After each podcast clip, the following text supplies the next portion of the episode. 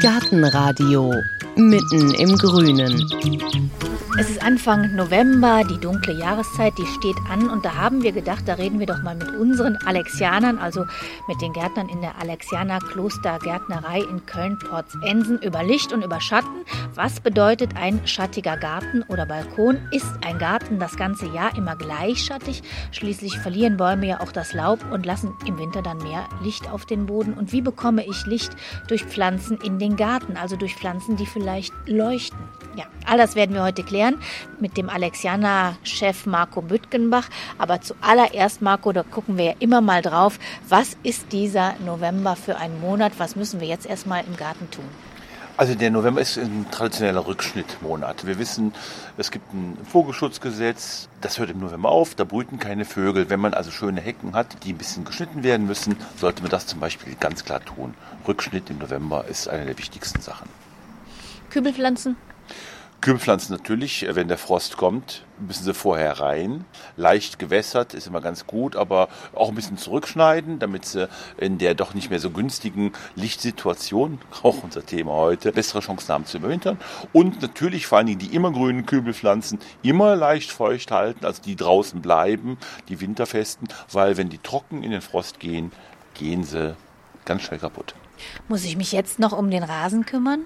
Im Prinzip nicht mehr. Im November kann es natürlich sein, dass es nach wie vor immer wieder noch mal ganz warm ist. Manchmal gab es das schon mal, dass man im November noch mal mähen musste, aber im Prinzip macht man da nichts mehr.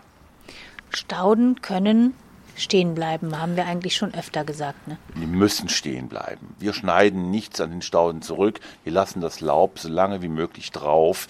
Im Februar, März fängt man an, Dach zum Rückschnitt zu machen. Auch das ist ein guter Winterschutz, das oben drauf steht und sieht, wenn es friert, auch noch nett aus.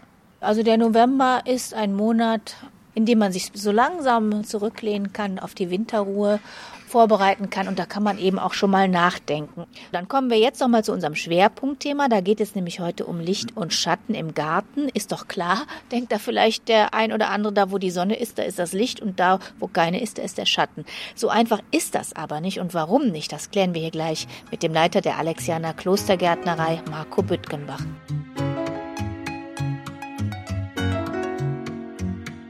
Ja, Marco, wir sind im Laufe der letzten Sendungen immer mal wieder auf das Thema Licht und Schatten gestoßen und dann hast du oft gesagt, Licht und Schatten, da gibt es so viele Missverständnisse und da haben wir gedacht, da müsste man mal eine eigene Sendung drüber machen und das machen wir jetzt heute mal. Was für Missverständnisse sind denn das eigentlich da, wo Sonne ist, ist Licht, ich habe es gerade schon gesagt, und wo keine ist, ist Schatten. Also die großen Missverständnisse entstehen dadurch, dass viele auf vielen Pflanzen steht, soll volle Sonne haben oder soll sonnig stehen und Kunden oder Gärtenbesitzer äh, denken, ja, was, was habe ich eigentlich? Und das schönste Bild ist immer, wenn jemand zu uns kommt und sagt, ich habe nur von Mittag an Sonne, reicht das? Und ich dann immer denke, und den Leuten auch sagen, dann setzen sie sich mittags mal hin in die Sonne, cremen sie sich nicht ein und dann gucken sie mal, wie sie abends aussehen. Und dann wissen sie, ob sie wenig oder viel Sonne haben. Und so ist ganz klar geworden, viele Leute haben mit den Begrifflichkeiten viel Sonne, wenig Sonne und so weiter totale Probleme. Und dann macht es schon Sinn, mal darüber zu sprechen, was der Gärtner darunter versteht. Sollen wir mal anfangen mit Sonne, also Sonnenbalkon. Wie viele Stunden heißt das? Wie viel Sonne brauche ich für einen Sonnenbalkon? Also im Grunde genommen ist der Sonnenbalkon West-Ost-Süd-Seite. Das ist so der klassische. Auch da muss man immer gucken, was passiert. Das bedeutet, die Sonne hat erstmal freien Zugang. Da ist jetzt nichts irgendwo ein Baum oder irgendwas davor. Auch eine Westseite kann ja beschattet sein über einen Baum, dann hat man da nichts davon. Wir gehen jetzt mal davon aus, die richtig sonnigen Plätze sind die Süd- und die Westseite. Die Ostseite kann es sein. Es kann ja auch eben, ja, auch dort mehrere Stunden sonnig sein, aber die West- und Südseite sind die klaren Sonnenseiten. Dann gehe ich also hin und kaufe die Pflanzen, die auf dem kleinen Schälchen eine dicke pralle Sonne haben. Das sind die, die eigentlich dahin passen, ganz genau. Und dann habe ich den Begriff gelesen von absonnig. Was ist das denn? Absonnig ist tatsächlich hell, aber ohne Sonne. Sprich, das ist die klassische Nordseite. Ich habe meinen Balkon auf der Nordseite stehen und ich stehe da draußen und kriege da sehr, sehr wenig Sonne hin. Das ist aber trotzdem hell, weil es ist ja kein Schatten in dem Sinne, aber eben nicht direkt die Sonne da. Das ist so absonnig, der Sonne abgewandt. Klassisch ist das die Nordseite, ohne dass oben ein Baum oder irgendwas da drüber ist. Und welche Pflanzen kann ich da nehmen? Muss ich da Schattenpflanzen gucken oder kann ich auch Sonnenpflanzen nehmen? Ich kann auch Sonnenpflanzen nehmen. Also und jetzt müssen wir an der Stelle gut unterscheiden. Zum Beispiel Immergrüne, die fühlen sich sogar sehr wohl häufig da. Ne? Also Pflanzen, wo die Blüte nicht so im Mittelpunkt steht, sondern eher das Blatt, die fühlen sich häufig auf so einer Seite sehr, sehr, sehr wohl. Da könnte, auch wenn es natürlich in den letzten Jahren viele Probleme mit dem Buchs gegeben hat, aber das ist so eine Pflanze, die mir einfällt. Der Buchs kann da stehen, der Efeu kann da stehen, der Kirschlorbeer, die können alle dort stehen, kleine Koniferen, alle die, die haben keine Probleme, auf einer Nordseite zu stehen, weil sie brauchen nicht das total helle Licht, um viele Blüten zu machen. Blüte spielen ja bei den Immergrünen eben keine mhm. große Rolle. Ja. Ich habe sogar seit fünf Jahren ein Rosenbäumchen da stehen. Hat nicht so wahnsinnig viele Blüten, aber das tut's das blüht. Genau, das ist der Punkt. Die macht nicht so viele Blüten. Das ist diese Nordseite, diese absonnige Seite, ist für viele Sachen, die viel Licht brauchen, um zu blühen, eben in dem Augenblick natürlich als besonderer Schwierigkeitsgrad, dass es eben nicht zu viele Blüten gibt. Aber es gibt Blüten und genau das passiert. Das würde mit Geranien, das würde mit all diesen Sachen, die eigentlich mehr auf der Südseite stehen sollten, genauso passieren. Die machen Blüten, aber nicht so viele.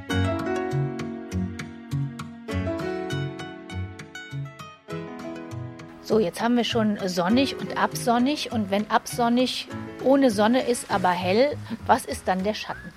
Der Schatten ist ganz klar, wenn wir als Menschen sagen, wir legen uns in den Schatten, reden wir immer davon, dass wir uns eigentlich unter einen Baum legen. Da ist etwas über uns. Das ist so ein klassischer Schattenplatz. Und dieser klassische Schattenplatz, der hat zwei Sachen, die kommen. Also erstens kommt wenig Licht und zweitens kommt in der Regel auch wenig Wasser.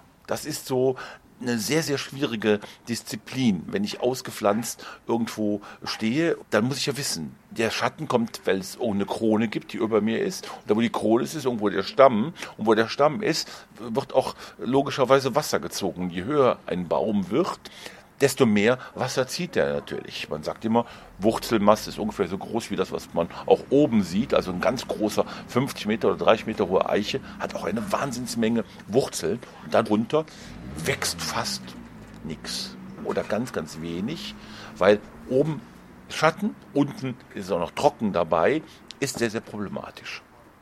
Und wo ist dann der Unterschied zwischen Halbschatten und Lichterschatten?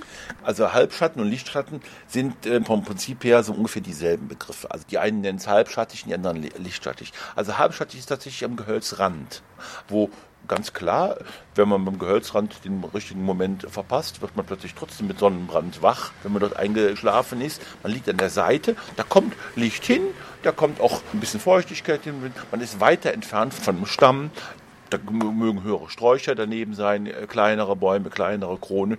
Da ist aber doch mehr wirklich an Sonne da und hat auch nicht diese hm, Wasserprobleme wie eben bei einem großen Baum.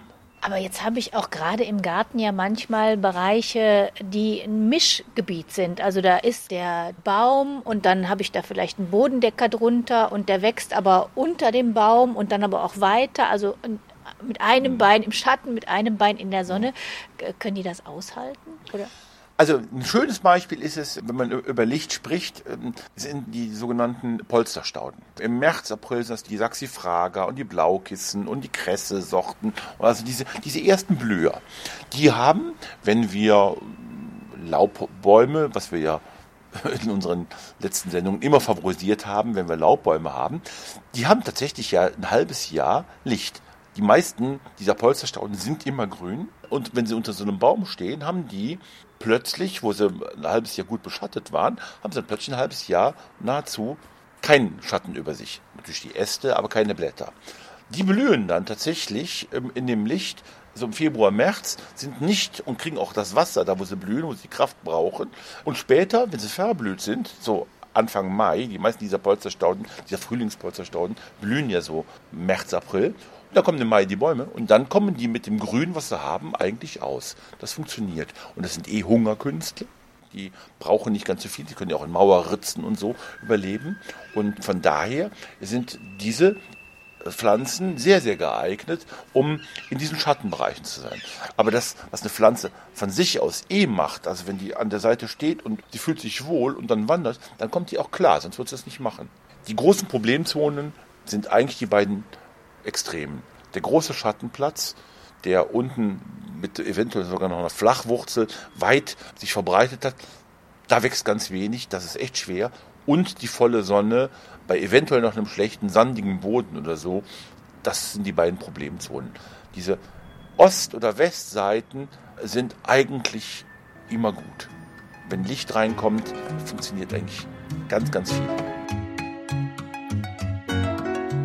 Was ja auch Licht in den Garten bringt, das sind ja oft die Pflanzen selber. Ich bin neulich gerade erst an einem Zaun vorbeigegangen und da leuchtete eine orange Blüte einer Kapuzinerkresse mir entgegen. Die sah aus, als ob die innen Licht hätte und die hat einer angeknipst und so leuchtete die. Gibt es Pflanzen, wo man sagen kann, die bringen vielleicht gerade im Herbst oder auch im Frühling, die leuchten von sich aus, die bringen richtig Farbe in den Garten? Tatsächlich, die Wirkung von Farben ist im Herbst ist sie tatsächlich sehr, sehr gelblastig. Was aber schön ist. Die Rotbeckie kommt nach hinten raus nochmal. Ne? Sonnenblumen gibt es viele. Äh, Helenium. Viele Stauden sind gelbblühend nach hinten raus. Ich finde das sehr, sehr schön. Dem ergänzend gibt es relativ viele Blautöne. Das sind die ganzen Astern. Diese riesen Knallerfarben findet man eher im Sommer. Das Gelb ist schon eine schöne Herbstfarbe. Man sieht viele Stauden im Herbst, die, die gelb blühen. Und das finde ich sehr, sehr schön. Und man sieht auch viele Blätter, die sich rot färben. Ja. Die leuchten ganz rot. Ich habe neulich gerade auch da wieder einen Baum gesehen, ein Ahorn. Die Blätter, die waren ein bisschen nass auf den Rasen gefallen. Und auch da dachte man wieder, da ist irgendwo eine kleine Lampe an. Warum ist das eigentlich so, dass sich so viele Blätter rot färben? Das Chlorophyll verschwindet. Also rot ist ja Karotin, da wird das Karotin eingelagert, bevor auch das Karotin verschwindet und das Laub dann irgendwann abfällt. Ja. Das Chlorophyll braucht man ja zum Wachstum. Der Baum bereitet sich vor, dass er eine Ruhephase gibt und sagt, nee, das ähm, Chlorophyll nervt jetzt. Ich brauche das nicht mehr. Ich gehe jetzt bald in den Frost. Ich kriege äh, nicht mehr genug Licht. Ich brauche auch mein Blatt nicht mehr. Ich verzichte auf mein Chlorophyll und dann kommt das Karotin an die Stelle, setzt sich da durch, bevor es dann auch eben irgendwann zum Laub Fall kommt. Jetzt gibt es natürlich immer Unterschiede jedes Jahr die Witterung, äh, aber gibt es Bäume die, oder Sträucher, die dafür bekannt sind, dass die eine unheimlich lange Herbstlaubfärbung haben, dass die ganz lange Licht in den Garten bringen? Also die Vielzahl der, der, der Pflanzen. Mir fällt jetzt keiner ein, wo ich sage, boah, der ist extrem lange, aber Liquidamba ist ein wunderschöner Baum, Amberbaum auf Deutsch, glaube ich. Äh, die Ahorner äh, haben sehr, sehr schöne Rotfärbungen. Der wilde Wein ist natürlich ganz, ganz toll. Der wilde Wein als, als Schlingpflanze macht eine wunderbare Herbstfärbung über ganz lange Zeit. Der Ginkgo ist sehr, sehr schön. Ginkgo macht eine tolle Herbstfärbung. Das sind so, so Klassiker, die irgendwo eine davon in jedem Garten stehen sollten.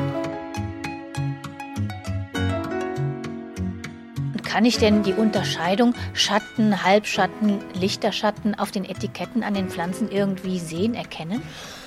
Wichtig ist, dass in diesen Bezeichnungen die häufig auf den Pflanzen steht, Sonne, Schatten, Halbschatten und so weiter, es manchmal aus taktischen Gründen gemacht wird, dass, obwohl die beispielsweise in der Sonne stehen könnten, das Sonnenschild nicht genommen wird, weil es passt strategisch und verkaufstechnisch besser, wenn sie auf der Schattenseite sind. Der Klassiker, die Fuchsie, alle Menschen denken, eine Fuchsie ist eine Schattenpflanze. Botanisch ist das keine Schattenpflanze. Botanisch tut dies aber sehr, sehr gut im Schatten. Sie liebt eigentlich auch die Sonne und kann das wunderbar aushalten, wenn sie ausgepflanzt ist und mit ausreichend Wasser versorgt wird, fühlt sie sich eigentlich wohler.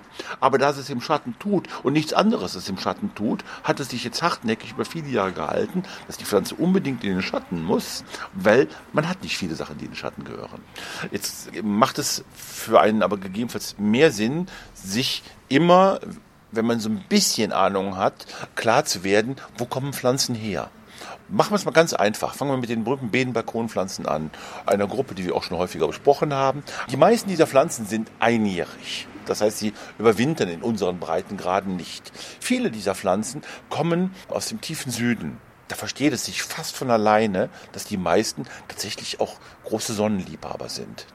Viele dieser Korbblütler, die bekannten sind Margeriten, Chrysanthemen, Asternsorten, das sind alles Sorten, die total gerne im Licht stehen, die auch Helligkeit brauchen und Erst recht, wenn man sich erinnert an eine Gazanie oder sowas, diese Mittagsblumen mit diesen fleischigen Blättern, die öffnen ihre Blüten nur bei Licht. Da ist es eigentlich sich selbst erklärend. Viele dieser Pflanzen sind eindeutige Sonnenblumen und funktionieren dort am besten. Eine Pflanze, die ich sehr gerne im Schatten liebt, ist die Knollenbegonie. Und diese Impatiens Neuguinea, das ist auch eine sehr bekannte Pflanze, die haben so etwas fleischigere Blätter, aber nicht so dick wie bei einem Sedum oder sowas. Die stehen eher lieber etwas halbschattig oder schattig. Ne? Also ganz dunkel, schattig unterm Baum auch nicht, aber die mögen nicht die pralle Sonne. Es sei denn, sie werden genug mit Wasser versorgt. Selbst dann können sie wunderbar auch in voller Sonne stehen. Diese ganzen einjährigen Sachen stehen eigentlich gerne in richtiger Sonne. Jetzt kann ja sein, dass ich gar nicht unbedingt weiß, wo so eine Pflanze herkommt. Bei der Garanie vielleicht schon, aber bei einer Funkie oder bei irgendwelchen Fahnen weiß ich es nicht. Gibt es denn da so einen Richtwert, dass man sagen kann, wenn eine Pflanze wenig blüht und viele große Blätter hat, würde ich jetzt mal denken, dann ist es eher eine Schattenpflanze? Ja, die Richtung stimmt. Also bei Zimmerpflanzen ist es ganz eindeutig so. Bei Zimmerpflanzen kann man sich gut merken, eine Pflanze, die ein großes grünes Blatt hat, kann sehr, sehr gut im Dunkeln stehen und kommt wahrscheinlich auch aus dem Wald, aus dem Urwald. Viele Zimmerpflanzen sind ja auch tropische Pflanzen aus den Regenwäldern. Und dort unter, unten stehen und, und, kämpfen um jeden Lichtstrahl, den sie bekommen können. Also große grüne Blätter sind häufig ein Anzeichen dafür, ich brauche nicht zu viel Licht. Kleine, feine, eventuell sogar noch gelbe oder goldene Blätter sind eher ein Zeichen dafür, ich stehe in der Sonne, ich kann das gut aushalten, ich mache das. Kakteen sind Stacheln, im weitesten Sinne, die können es natürlich, weil sie clever genug sind, sich nicht mit großen Blättern in der Wüste abzugeben. Die sind Klassike für Sonne. Man kann aufgrund der Blätter, ein Stachel ist nichts anderes als ein Blatt, ein umgewandtes Blatt, kann man erkennen, bei vielen Sachen, wo gehört es hin? Eine Riesenfunkie mit einem riesengroßen Blatt, das sind häufig große Blätter, mögen nicht die pralle Sonne, haben die große Probleme, es sei denn, ich gieße immer ausreichend dazu. Jetzt haben wir ganz viel theoretisch über Licht und Schatten gesprochen. Wenn ich aber jetzt als nächstes Mal in eine Gärtnerei gehe, dann stehe ich doch wieder davor und gucke, was ist Schatten, was ist halblichter Schatten. Ich würde sagen, wir machen jetzt einfach mal so eine kleine Übung und gucken mal, wie erkenne ich, was wohin gehört. Da sind wir jetzt mal hier hingegangen zu den Tischen. Da stehen ganz viele Kräuter drauf. Da sehe ich Salbei, Standort sonnig. Da haben wir hier Liebstock, vollsonnig bis halbschattig. Da haben wir schon ein bisschen mehr. Ne? Bei den Kräutern ist es im, im Prinzip total spannend, wenn man hier über die Standorte, über das Blatt, über die, all die Fragen, die wir eben so ein bisschen theoretisch behandelt haben, feststellen kann, was gehört wohin. Bei den Kräutern ist es einfacher als bei vielen anderen Sachen. Wo kommen die her? Wenn ich mir dann klar mache, dass ein Lavendel aus der Provence, da ist er ganz berühmt, in Frankreich, auf Kilometern in der freien Natur steht, weiß ich, oh Moment mal, wie viel Regen gibt es denn in der Provence? Wo steht der in der Sonne? Was blüht der? Aha, trocken gucke ich mir den Lavendel nachher an und sehe, der hat ganz kleine, auch feine Blätter. Okay, das ist der Indikator, den wir eben schon mal festgestellt haben. Feine Blätter, dann wissen wir, wo er herkommt. Ganz klar, Sonne, ganz, ganz viel. Sonst blüht der nicht. Ein Liebstöckel oder eine Minze zum Beispiel, die machen riesen Blattmenge, haben äh, ganz starke Wassereinlagerung, sieht man auch, die müssen die irgendwo herbekommen. Ne? Die Blätter sind ja viel wässriger, viel weicher. Der braucht, um dieses große Wachstum zu haben, Feuchtigkeit. Ein großes, dickes, fettes Blatt, große, wie der Liebstöckel, große, große Pflanzen, hat er natürlich viel, viel weniger, wenn der in Trocknen steht den Widerspruch in diesen Beschilderungen, der eben häufig Quatsch genau. ist. Hier steht vollsonnig in frischen bis feuchten Böden. Wie soll das funktionieren? Wie soll vollsonnig und frische, feuchte Böden im Sommer hinhauen? Das kann nicht hinhauen. Das gibt es nicht. Also ein frischer, vollsonniger Platz ist die Quadratur des Kreises. Das funktioniert eigentlich nicht. Und warum steht das dann da? Weil viele dieser Beschreibungen Quatsch sind. Also das, was ich eben schon mal gesagt habe, einiges funktioniert. Also der Begriff halbschattig ist richtig. Der hat in der vollen Sonne hat die eigentlich viel, viel mehr Probleme als ähm, im Halbschatten. Aber wenn du das jetzt weißt und hier steht der Liebstöckel und ich bin hier in der wunderbaren Alexianer Klostergärtnerei, warum mhm. macht ihr denn dann nicht andere Beschreibungen dran? Weil wir da gepennt haben. Da müssen wir drüber nachdenken. Also bei uns in der Gärtnerei stehen die natürlich, wir kultivieren die ja im Freiland, stehen die auch tatsächlich alle in voller Sonne. Bei uns läuft aber ja permanent das Wasser darüber. Wir gießen das ja permanent. Man kann ja durch diese Kulturmaßnahmen, so heißt es bei den Gärtnern, sowas immer ausgleichen. Grundsätzlich sollte man sich hier an der Stelle überlegen, eher das Halbschattige hervorzurufen. Ne? Also ich würde es nicht in die Sonne pflanzen. Was haben wir noch hier an Kräutern, wo ja. man das schön sehen kann? Wir haben uns jetzt einfach mal umgedreht Beet und da Ja. hast du jetzt zwei Töpfchen Oregano Ja, in der genau. Hand. Zwei Tröpfchen Oregano, aber mit unterschiedlichen Ansprüchen. Hier haben wir dieses panaschierte, dieses grün-gelbe Blatt und ganz kleine Blätter. Ganz klares Anzeichen dafür. Kleine Blätter, bunt. A ist eher für den Süden gedacht, also für einen hellen Platz. Der kommt auch eher aus den mediterranen Bereichen. Während zum Beispiel diese größeren grünen Blätter, auch von diesem Oregano hier, ne, von diesem wilden Markt, der kann auch tatsächlich im Halbschatten stehen. Der macht es auch in der Sonne, aber der kann auch sehr, sehr gut, könnte der es vertragen. Der hat größere Blätter, viel größere Blätter als der und der schafft das ganz gut, auch im Wald zu stehen halt. Ne? Ja? Dann gehen wir vielleicht noch mal einen Tisch weiter, weil da steht jetzt ein Kraut. Das sind ja gar keine richtigen Blätter, das Olivenkraut. Fast Nadeln sind das. Ne? Genau. Ja? Und äh, genau, das Olivenkraut, die Santolina, sieht man, dieses Schmalwechsel, das kommt aus dem mediterranen Bereich, eindeutig diese dünnen Blättchen halt, also diese fast nadelähnlichen Blätter, klar, immer Sonne. Mehr Indikator gibt's nicht. Genau wie Indikator Sonne Thymian. Ganz kleine Blätter, flach, kompakt bleibend, ne? sich bloß nicht groß in die Sonne stellen und sagen, hier bin ich. Oh, dann wird sie nämlich direkt uh, umgehauen. Die verkriecht sich die, im wahrsten Sinne des Wortes, bleibt schön, kompakt, klein, macht keine großen Blätter, liebt das. Und gibt es auch eine Pflanze, die die Leute an der Nase rumführt, die eigentlich aussieht wie eine Sonnenpflanze und ist aber was für ein Schatten, beziehungsweise umgekehrt? Nee, wenn man sich, glaube ich, richtig mit beschäftigt, also mit dieser Thematik, liegt man eigentlich viel richtig. So eine richtige Betupperpflanze gibt es nicht. Ähm, Doch, die gibt es. Doch, und zwar im Zimmerpflanzenbereich. Das ist ganz witzig, diese Panaschierung. Die Pflanze stirbt nicht unbedingt, wenn sie etwas dunkler steht, aber dieses Gelb, man kauft eine Pflanze, wenn man sagt, eine Aukube fällt mir da beispielsweise ein, Goldblatt heißt das auf Deutsch, das ist so ein Strauch, ein winterharter Strauch, der so gelb ge- gesprenkelt ist. Und je dunkler der steht, desto mehr verliert er dieses Gelb raus und ist irgendwann grün. Also der betuppt einen, der kann an beiden Standorten, aber die Pflanze, die man vielleicht gekauft hat, weil sie so schön goldgelb ist, ist plötzlich grün. Dasselbe machen Philodendron-Arten im, im Zimmerpflanzenhaus auch. Die Efeututen, alter deutscher Name dafür, die kauft man goldpanischiert, stellt die in die hinterste Ecke. Das können die tatsächlich schaffen zu überleben, aber das Goldene verschwindet und wird durch Grün ersetzt. Und was ich gelernt habe, ich muss also oder ich kann als Käufer, als Gärtner ruhig auch ein bisschen mitdenken und mir so meine Gedanken machen. Und da würde ich jetzt gerne zum Abschluss mal testen, ob ich das alles verstanden habe. Wir stehen jetzt vor, Eine Aralie, eine Fazia, so heißt das. die ist, Ein- sagen wir mal, in einem großen Topf, die ist vielleicht 50 Zentimeter hoch, die hat wie zwei Hände groß so grüne Blätter, auch ein bisschen panaschiert, aber da sage ich jetzt gleich, ist doch klar, die steht im Halbschatten. Hast du recht. Also im Halbschatten funktioniert das gut. Die hat zwei Sachen. Die hat große Blätter, aber ist panaschiert. Panaschiert ist eigentlich ein Anzeichen für, kann Helligkeit ganz gut ab. Große Blätter heißt aber, oh, ich versuche so viel wie möglich Licht mitzubekommen. Deswegen mache ich große Blätter, sonst gehe ich unter. Und die kann tatsächlich beides. Ne? Das ist so eine klassische Halbschattenpflanze, die, wenn wir sie jetzt dunkel stellen würden, was würde passieren? Wird sie dunkler und verliert das Panaschierte. Genau. Wunderbar. genau das ist das, was passiert. Ja, genau so ist es. Ne? Dann würde ich sagen, dann haben wir für heute jetzt erstmal genug gelernt. Ich sage Marco Büttgenbach, vielen, vielen Dank für viel Licht und viel Schatten und Halbschatten und Absonniges im Garten. Alles können Sie sich natürlich auch nochmal angucken. Die Bilder von Salbei und von Aralie und von allem, was wir heute gesammelt haben, im Internet auf gartenradio.fm. Vielen Dank an Marco Büttgenbach nochmal und vielen Dank fürs Zuhören, sagt Heike Sikoni.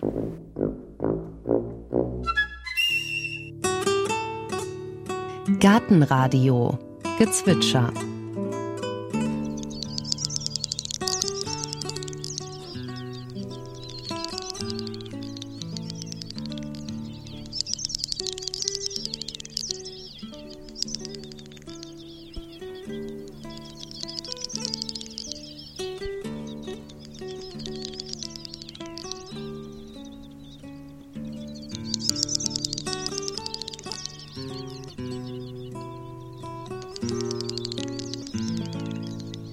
Das war die Doppelschnepfe. Gartenradio Ausblick.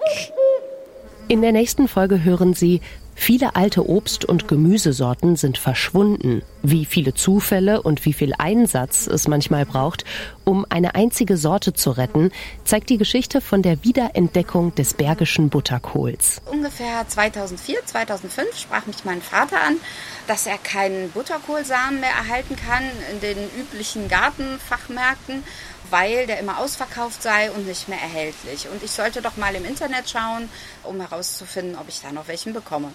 Und dann fing eine lange Recherche an. Auch ich bin dann immer wieder darauf gestoßen, nicht verfügbar, nicht mehr erhältlich. Habe dann ein bisschen Nachforschungen betrieben, um dann herauszufinden, dass die Sortenzulassung des Butterkohls offensichtlich ausgelaufen war und der deshalb nicht mehr kommerzialisiert wurde. Das hat mir dann keine Ruhe gelassen. Ich bin da eher von der hartnäckigen Natur. In Hoffnungs habe ich den Markt gemacht und da kam Frau Eck einfach auf mich zu und sagte, sie hätte ein paar Samen und die waren in einer kleinen Fotodose und sagte mir, das seien Samen, die es eigentlich auf dieser Welt gar nicht mehr gibt. Sie hat die noch irgendwo gefunden und das war eben Bergischer Butterkohl, eine alte Sorte. Ob wir nicht Lust hätten, die anzubauen.